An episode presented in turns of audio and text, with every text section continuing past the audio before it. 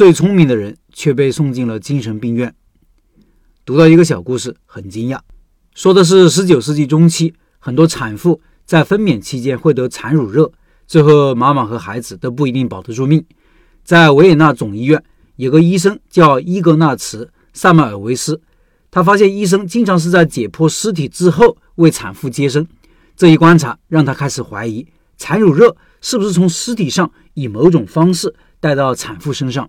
于是他说服了医生们在接生之前先洗手，这样做的效果是立竿见影的。在医生没有洗手之前，维也纳总医院有百分之十八的产妇死于产乳热；在医生洗手之后，这一比例立刻下降到只有百分之二。效果这么好，是不是塞缪尔维斯的做法就会立刻流传了呢？不是的，他的做法惹恼了医学界的同行，大家都觉得塞缪尔维斯是个疯子。无知的人并不是阻碍新知识的最顽固的力量，相反，有知识的人成见更深。在塞麦尔维斯的时代，人民不知道细菌会导致疾病，医生自古以来都相信疾病是由于体内失衡造成的。既然疾病只能来自于体内，那么塞麦尔维斯怀疑疾病会从一个地方传染到另外一个地方，就显得格外的离经叛道了。于是，同行们纷纷指责塞麦尔维斯。他本来是医学界一颗冉冉升起的星星，到最后居然失去了工作。塞缪尔维斯郁郁寡欢，他的同事趁机把他哄骗到一家精神病院，让他穿上了紧身衣，还殴打他。两个星期之后就死了，而且没有人参加他的葬礼。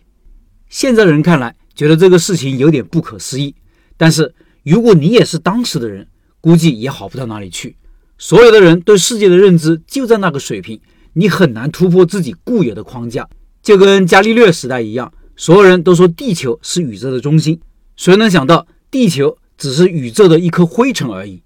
这个故事有两点启发：第一，学的东西越多，懂得东西越多，未必思想就越开放；